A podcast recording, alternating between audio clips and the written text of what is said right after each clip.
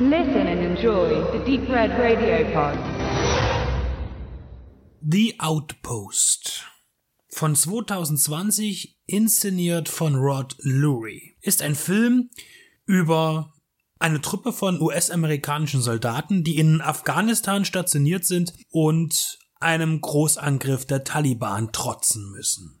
Das Ganze ist, damit wirbt man auch gern basierend auf einer wahren Begebenheit, das trifft nicht selten auf Kriegsfilme zu, die Einsätze und Gefechte, die tatsächlich stattgefunden haben, interpretieren. Zumeist auch, um einfach diesen Krieg darzustellen und natürlich auch um denen, die da gekämpft haben, auf der Seite von dem Land der Film produziert wird, äh, die, die Helden zu ehren, die dort gekämpft und vielleicht auch gestorben sind.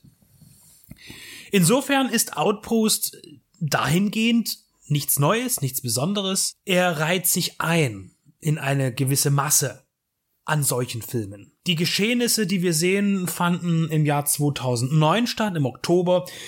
Ähm, wir sehen ein, ein US-Armeecamp, das strategisch sehr fragwürdig positioniert ist in einem sehr tiefen Tal. Dahinter äh, baut sich eine riesige steile Bergwand auf und ähm, auf der anderen Seite sind auch viele Erhebungen, die es dem Feind eigentlich einfach machen, zu spionieren und auch anzugreifen. Und das ist durchaus auch bewusst den Menschen, den Soldaten, die dort sind. Es sind 54 an der Zahl. Und äh, von Anfang an hat keiner so richtig ein gutes Gefühl. Wir beobachten hm, die Soldaten in ihrem Alltag. Wir sehen ab und zu kurze Gefechte. Wir sehen, dass noch viele von den jungen Soldaten, das sind viele Anfang 20, noch gewisse Probleme haben, auch mit Autorität, dem Umgang mit der Situation es ist ja auch für alle neu, wenn man zum ersten Mal im Krieg ist. Ich war noch nie im Krieg, ich kann mir das bei weitem nie vorstellen und ich glaube auch nicht das, was mir ein Kriegsfilm erzählt, wie Krieg sein soll oder gewesen sein soll. Äh, in diesem Film aber ist es so, dass man sich rühmt, sehr authentisch zu sein. Und das schafft man, indem zum Beispiel ein Soldat, der damals mit an diesem Einsatz beteiligt war, Daniel Rodriguez, sich selbst in dem Film spielt. Und er attestiert der gesamten Produktion hundertprozentig eine Echtheit darzustellen. Ich will ihm gerne Glauben schenken, ich unterstelle ihm nicht, dass er lügt. Es gibt außerdem sehr viele weitere Beteiligte an dem Projekt äh, in beratender Funktion, die äh, in dieser Zeit vor Ort gekämpft haben. Insofern äh, darf uns versichert sein, dass das hier gezeigte real so geschehen ist. Natürlich sind auch die handelnden Personen benannt nach tatsächlich existierenden Personen und dann auch eben mittlerweile Gefallenen. Gespielt werden sie durchweg von sehr prominenten Personen. Wir haben Scott Eastwood, wir haben Caleb Landry Jones oder Orlando Bloom. Es gibt viele Kämpfe auszufechten innerhalb. Es ist so, dass die Befehlshaber des Stützpunktes, äh, der nennt sich Außenposten Keating, dass die, die Vorgesetzten dort äh, ja ziemlich schnell immer den Tod finden in Einsätzen. Äh, das ist äh, natürlich auch für die Moral nicht gut. Also wir haben immer wieder wechselndes Personal an der Spitze. Die, die Soldaten sind verunsichert. Auch das ist ein Thema. Aber letztlich stützt sich doch alles auf diesen einen, ja, finalen Angriff, der kommt letztlich. Denn zuvor haben wir Konflikte mit den umliegenden Dorfbewohnern. Es gibt immer wieder Attentate auf die US-Militärs und ähm, man weiß schon irgendwie, das sind die schon. Die werden auch von den Taliban mit äh, gesteuert oder zumindest von denen auch unter Druck gesetzt und müssen irgendwie handeln. Und der US-Soldat wird hier definitiv so dargestellt, dass er großen Respekt hat vor diesen Einheimischen, ähm, obwohl man weiß, dass sie auch verantwortlich sind für bestimmte Angriffe, ist man zurückhaltend, zeigt Respekt.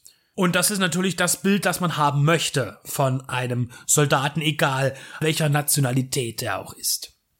Und dann kommt es aber, dass irgendwann natürlich diese Dorfbewohner weg sind und die Taliban kommen und die überrollen, man sagt es ja zu Hunderten, diesen Stützpunkt, der von gut 50 Mann gehalten wird. Und dann heißt es gleich am Anfang, wir müssen jetzt hier äh, unbedingt durchhalten, denn Luftunterstützung kommt frühestens in 40 Minuten. Und tatsächlich ist es so, dass Rod Lurie diese 40 Minuten äh, ja schon in Echtzeit darstellt. Das heißt, wir haben ein 40-minütiges Gefecht, das wir sehen. Und äh, wir sehen auch eigentlich immer nur die Seite im Camp und nie was von außen kommt. Man sieht immer nur Wellen von neuen Kämpfern äh, anrücken aus dem Gebirge, aber wir sehen nie den Kampf aus der Sicht der Taliban, was wiederum natürlich ja eine Authentizität gleichkommt, wenn man sagt, ja, äh, es sind ja nur Zeugen aus dem Camp da und nicht von außerhalb. Was diese Authentizität angeht, ist natürlich nicht nur die Handlung wichtig und die Zeugen, die es bestätigen. Man hat hier in dem Film auch eine dokumentarische Reprise. Im Abspann äh, tauchen Interviews auf mit den Menschen, die dort vor Ort äh, ge gestritten haben für ihr Leben äh, und für ihre Kameraden. Und für ein freies Afghanistan, für ein demokratisches Afghanistan, das ist ja immer so dieser, dieser Punkt, warum war man äh, in Afghanistan? Ich will jetzt überhaupt gar nicht in dieser Review irgendeinen Sinn oder Unsinn dieser, dieser Auseinandersetzung, dieses Kriegseinsatzes ähm, anstreben, weil mir das einfach auch nicht zusteht. Und das in dem Film auch gar nicht behandelt wird. Es geht einfach nur um dieses Überleben von diesen Soldaten. Einen politischen Hintergrund sieht man eigentlich nicht. Aber jetzt nochmal zu der Authentizität in, in der Darstellung. Mm, man bemüht sich im Großen und Ganzen beim Einsatz innerhalb des Camps auf reale Pyroeffekte zurückzugreifen.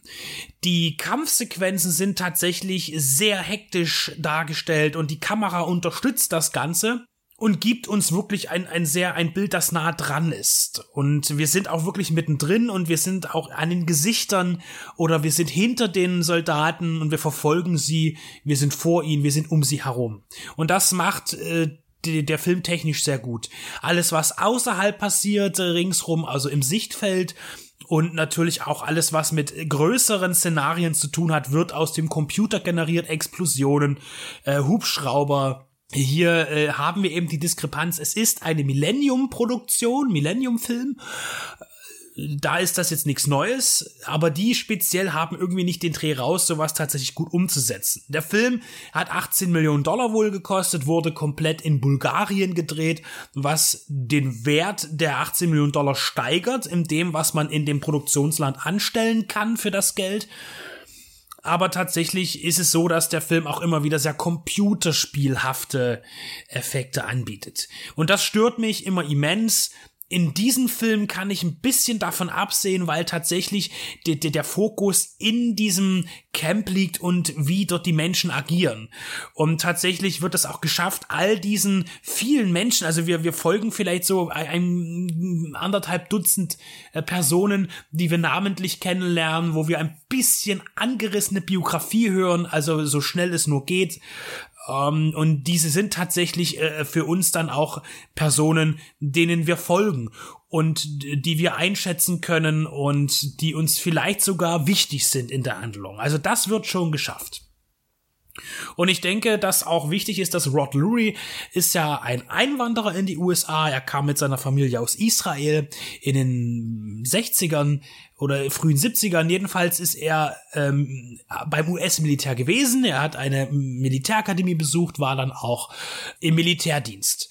Ob er tatsächlich jetzt Gefechte miterlebt hat äh, in Ende der 80er oder Mitte der 80er, das weiß ich nicht. Aber er hat auf jeden Fall ein militärisches Verständnis und in Zusammenarbeit mit den Sachverständigen glaube ich schon, dass sie hier etwas geschaffen haben, womit zumindest äh, die das, das Grobe ringsherum gut dargestellt ist. Rod Louis ist im filmischen Sektor für mich jetzt auch auf jeden Fall eine bekannte Person.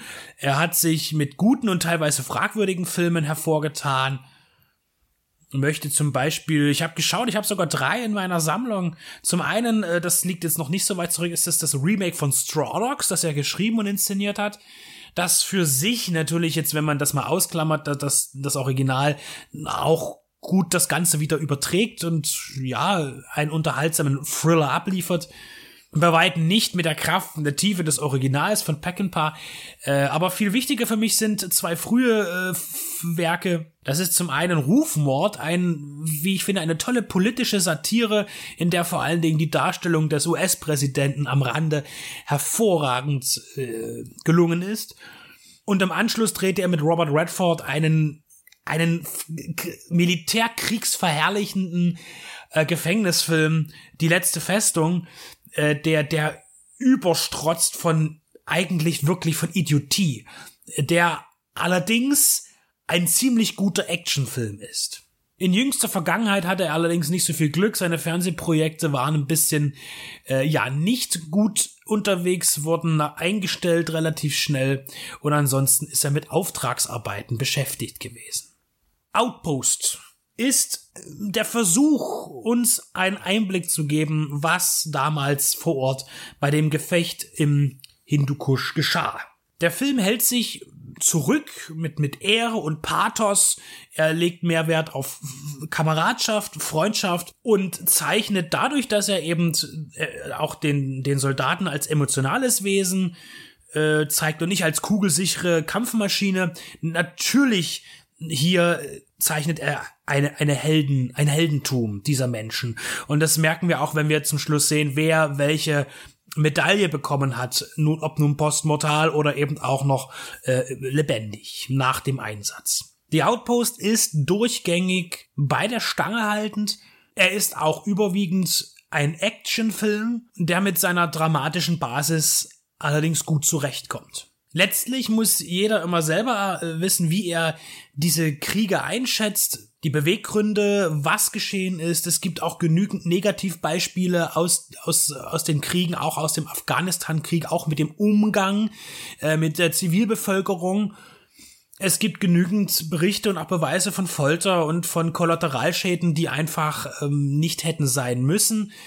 Das alles ist in diesem Film nicht thematisiert. Der Film äußert keine Kritik am Krieg, und er befürwortet ihn aber auch nicht. Es geht letztlich um diesen Bunch, um diese Menschen, die dort sind und aus der Situation herauszufinden versuchen. Erschienen bei Eurovideo Medien auf Blu-ray, DVD und auch digital.